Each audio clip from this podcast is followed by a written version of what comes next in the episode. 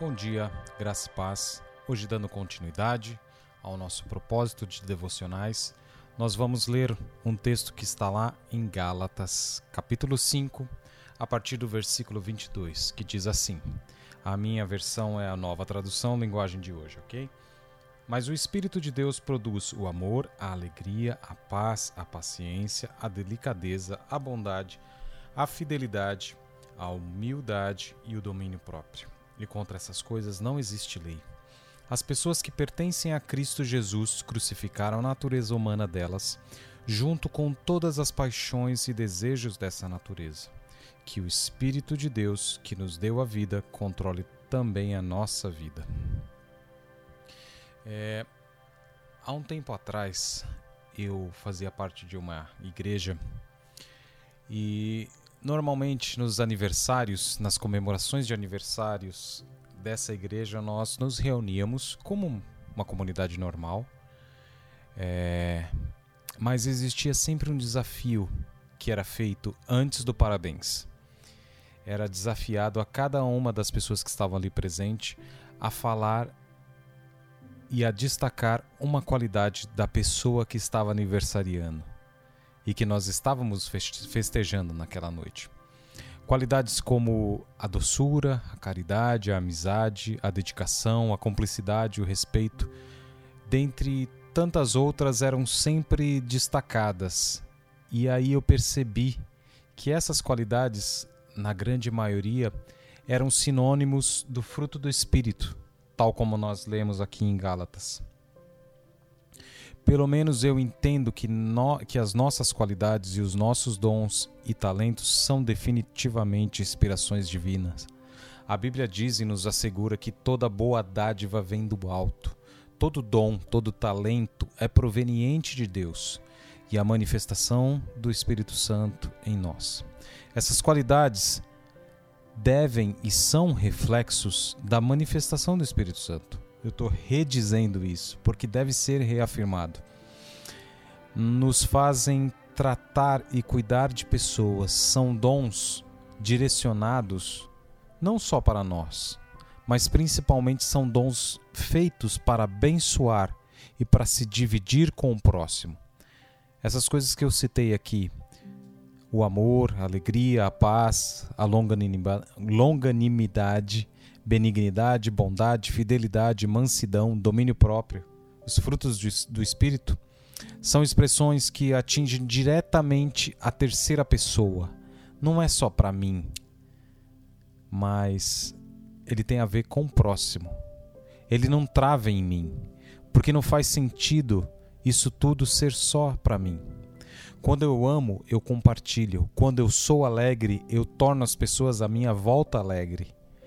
É contagiante todos os frutos do Espírito, porque eles são formas da graça dos céus e se alastram à nossa volta. Quando nós estamos munidos disso tudo, nós contagiamos e mudamos o ambiente. E isso é uma coisa que, que nos dias atuais é definitivamente importante. Eu li um estudo há pouco tempo atrás que diz que o medo é contagiante. E quantos de nós nos últimos tempos não estivemos contagiados pelo medo?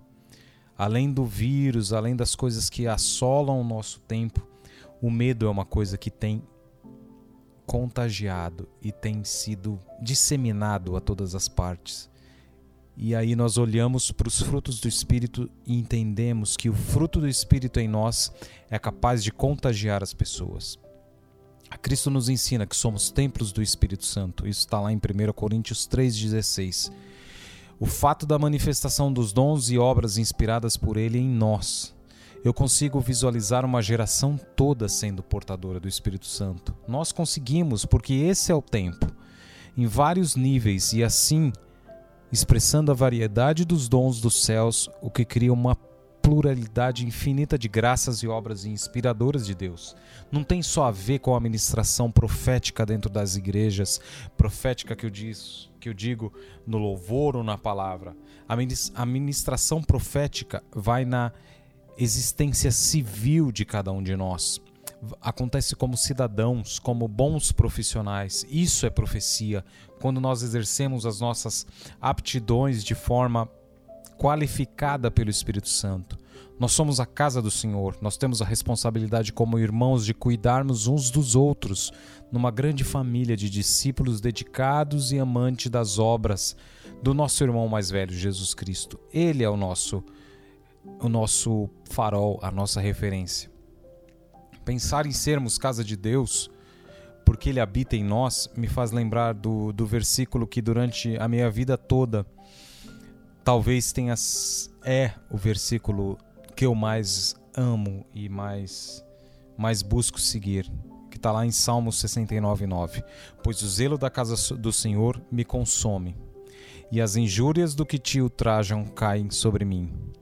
Durante muito tempo, esse texto para mim tinha a ver com o espaço físico.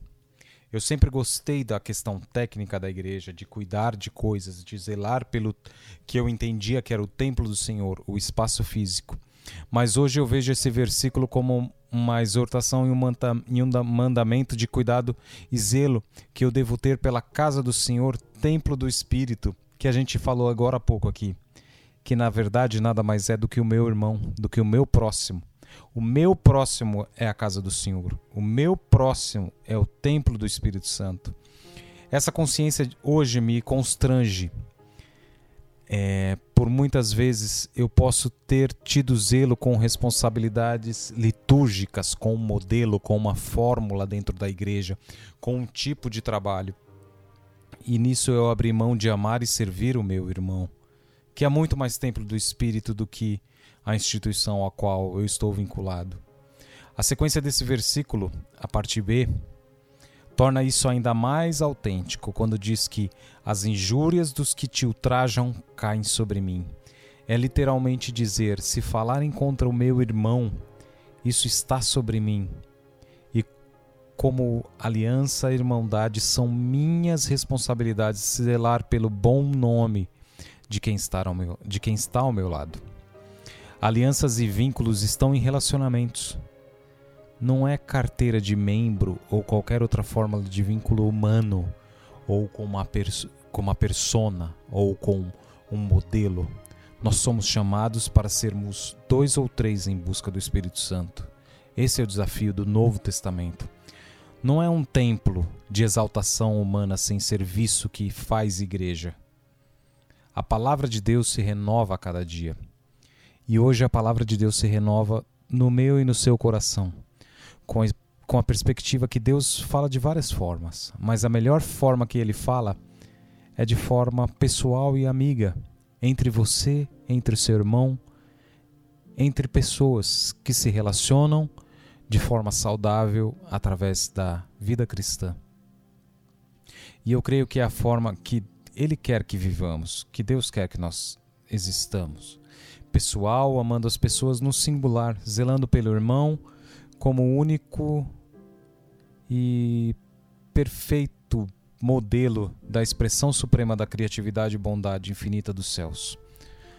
Cada um de nós tem um valor extraordinário e sublime diante de Deus. Cada um de nós temos uma centelha do eterno que nos difere um dos outros, mas que nos torna únicos unidos dentro da igreja e da família de Deus. Somos templos do Espírito, mas eu entendo isso que nós somos parte da construção do templo do Espírito, formando um grande espaço de louvor e de adoração ao Deus eterno. E nós devemos e somos responsáveis por cuidar disso uns nos outros. E eu posso ter a liberdade de encerrar essa devocional dizendo que e fazendo uma pequena anotação nesse texto da minha Bíblia pessoal. Bem do ladinho desse versículo eu escrevo assim: O zelo pelo meu irmão me consome.